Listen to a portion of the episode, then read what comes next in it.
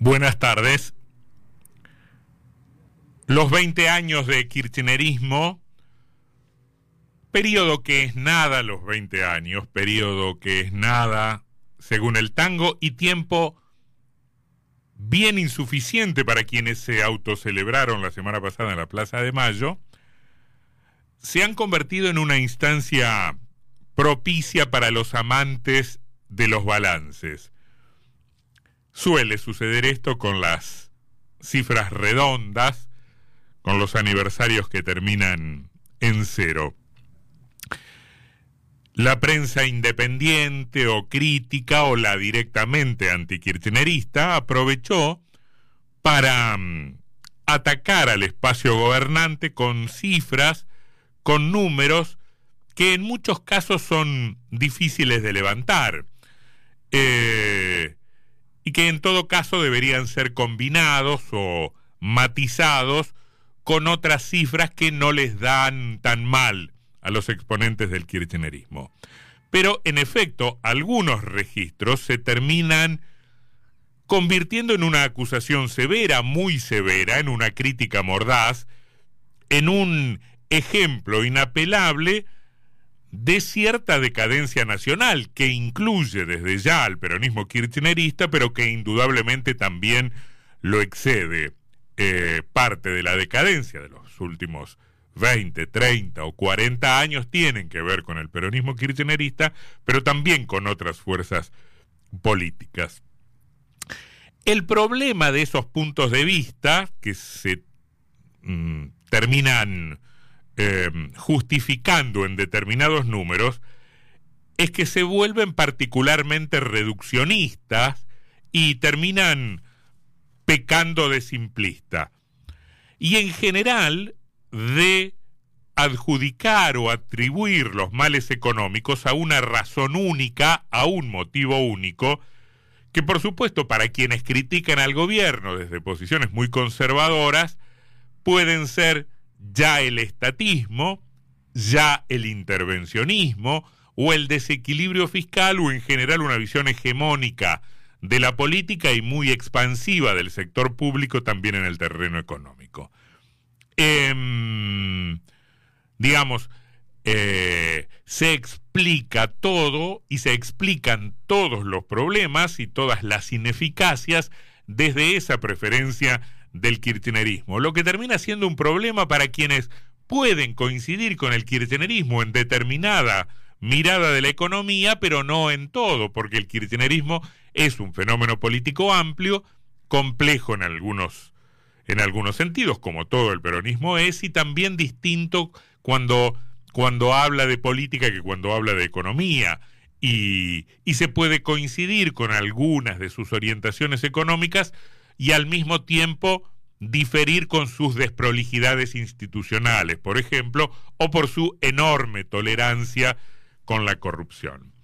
Eh, ahora, efectivamente, determinados resultados en el terreno económico y social pueden ser atribuidos a la forma de ver el mundo, el país o la política de un espacio, como el espacio K, que se autopercibe como progresista y que se inscribe en los espacios de centro izquierda que en algún momento tuvieron un, un amplio predominio, un amplio apogeo en el continente.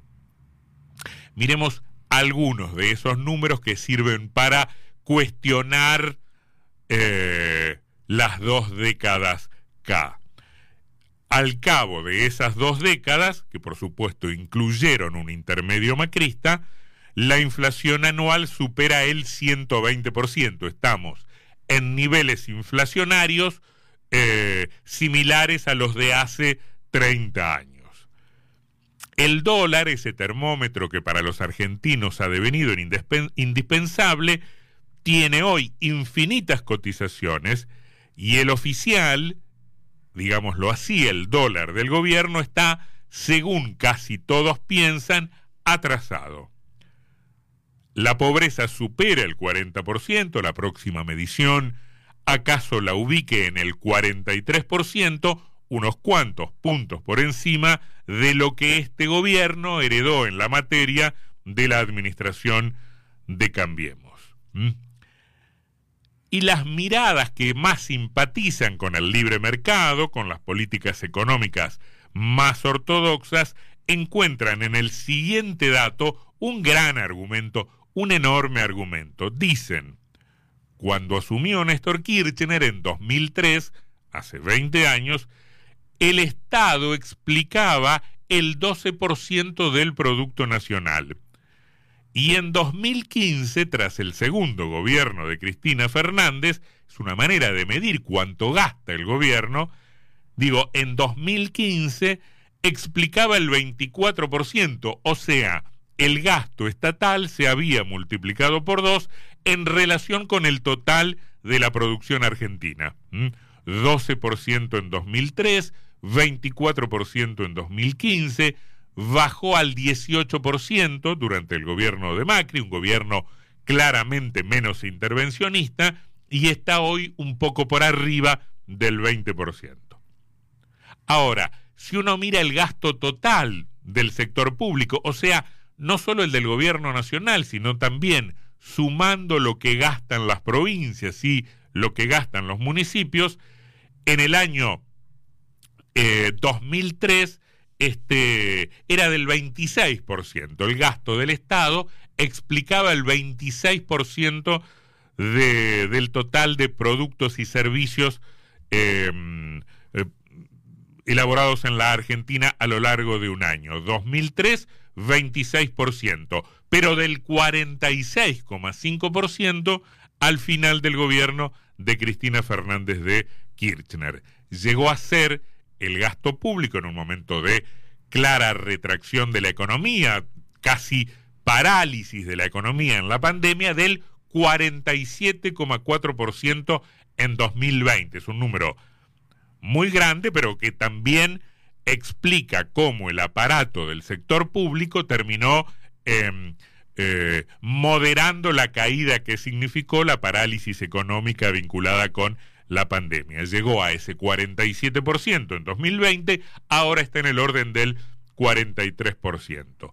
Y este estado, con estos números bastante pesado, es eh, lo que los críticos del kirchnerismo dicen es el Estado populista. No tenemos servicios, mm, eh, está ahogada la actividad privada por este tamaño del Estado.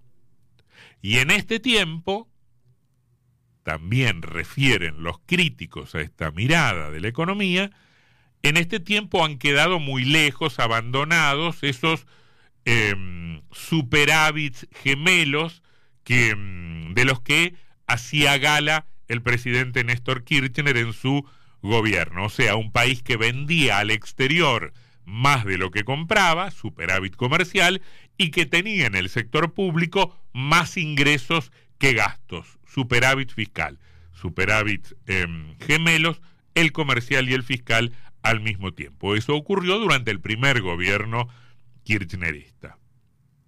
Y otro dato tremendo para los defensores del libre mercado y que le endilgan al kirchnerismo es la cantidad de personas que dependen directamente del sector público. Dicho de otro modo, la cantidad de gente que depende a fin de mes de un cheque del Estado. 6 millones de personas recibían algo del Estado en 2006 em, eh, contra casi 5 millones de personas que se desempeñaban en el sector privado. Si miramos ese mismo, ese mismo indicador hoy, nos vamos a encontrar con que, incluyendo el empleo público, incluyendo las jubilaciones que paga el gobierno, las pensiones, los planes sociales, la asignación universal y otros planes, ese número llega a 18 millones y medio de personas. 18 millones y medio de personas dependen porque son empleados, porque son jubilados, porque son becarios, porque son adjudicatarios de un plan social, dependen del Estado. 18 millones y medio dependiendo de un cheque o de una transferencia del Estado. Eh, digamos, ese número se incrementó en un porcentaje sensiblemente mayor al número en que se incrementó em, la cantidad de asalariados en el sector privado de, la economía.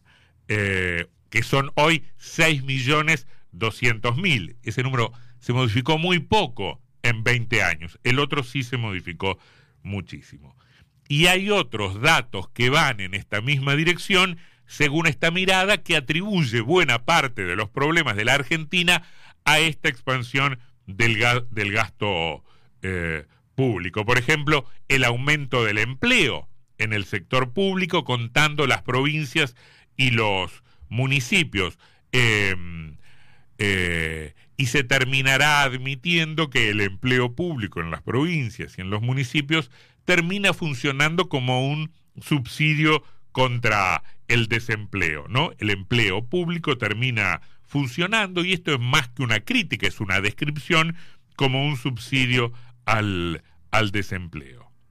Dicen los críticos, el Estado ahoga la economía, la presión fiscal crece de manera indisimulada, era del 22% del producto en el año 2020, 2003, es o fue del 32,3% durante el gobierno de Cristina Fernández de Kirchner. ¿Sirvió esto para dinamizar la economía?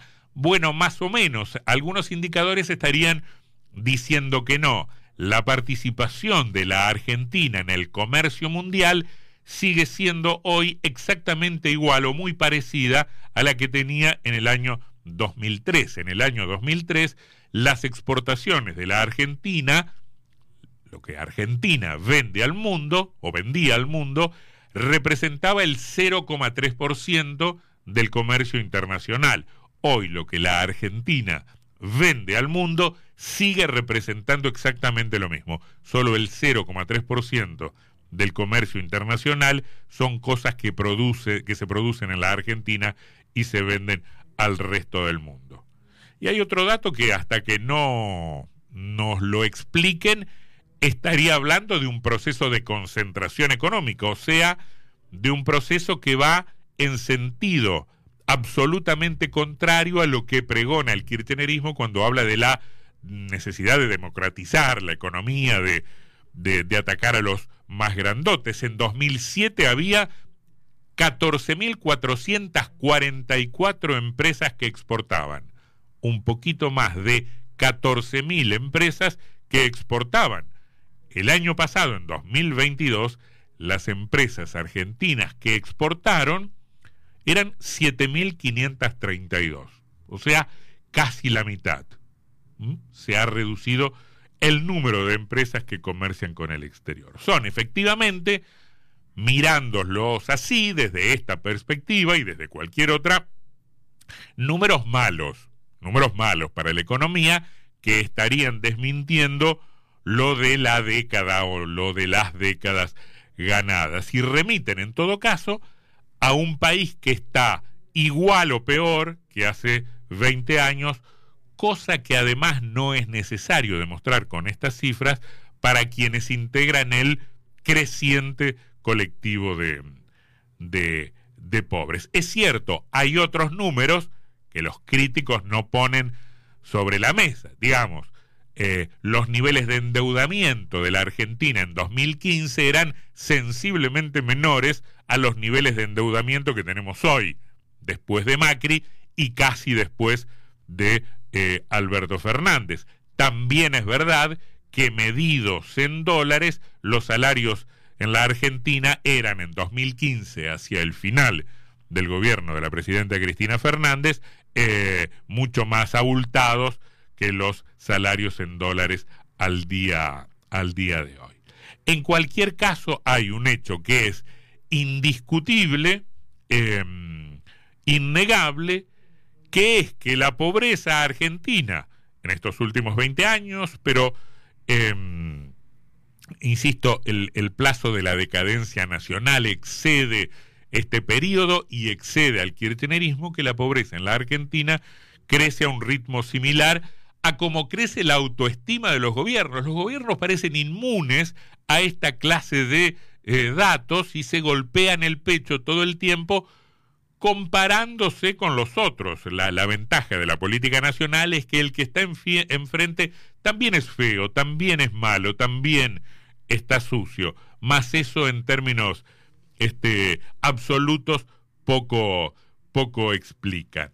Em, y los opositores dicen en este tiempo de balance, eh, en estos 20 años de kirchnerismo, que esto se debe al estatismo, al intervencionismo, al populismo y a todos esos sismos que estarían mejor mirados, mejor conceptualizados en la consideración general, si hubieran aportado mejores números a sus desempeños, si efectivamente hubiese sido esta clase de política mucho más eficaz. Esto es una forma indirecta, pero tampoco tan eh, escondida, de convocar a nuevas ideas, de decir, bueno, eh, ha fracasado el intervencionismo, ha fracasado el, el estatismo. Eh, uno de los problemas de la Argentina, uno de los problemas que tenemos en el sistema político es que ese llamado, esa convocatoria a ideas supuestamente nuevas, eh, son un llamado a ideas que también han estado vigentes en la Argentina, que han sido la caja de herramientas de gobiernos que han fracasado de manera tan o más estruendosa que los gobiernos eh, kirchneristas. Hay una nota muy interesante publicada en el diario La Nación, el diario La Nación del fin de semana de ayer, que habla de cómo lo supuestamente nuevo, o sea, el discurso de ley, está lleno de muletillas y de axiomas y de enunciados que son absolutamente viejos, anacrónicos, gastados, pasados de moda. Conclusión. Los simpatizantes de ideas que son refractarias al mercado, impugnadoras de la desigualdad, críticas del liberalismo económico, podrán experimentar cómo el fracaso de este gobierno, que todo el tiempo dice estar inscripto en ese lugar, termina abriendo paso a un regreso que, por lo dicho anteriormente, tampoco parece tan alentador. Buenos relatos no es lo mismo que grandes resultados. Y a veces los relatos son enorme paradoja, tremenda contradicción, esos relatos son muy mala propaganda para esas mismas ideas.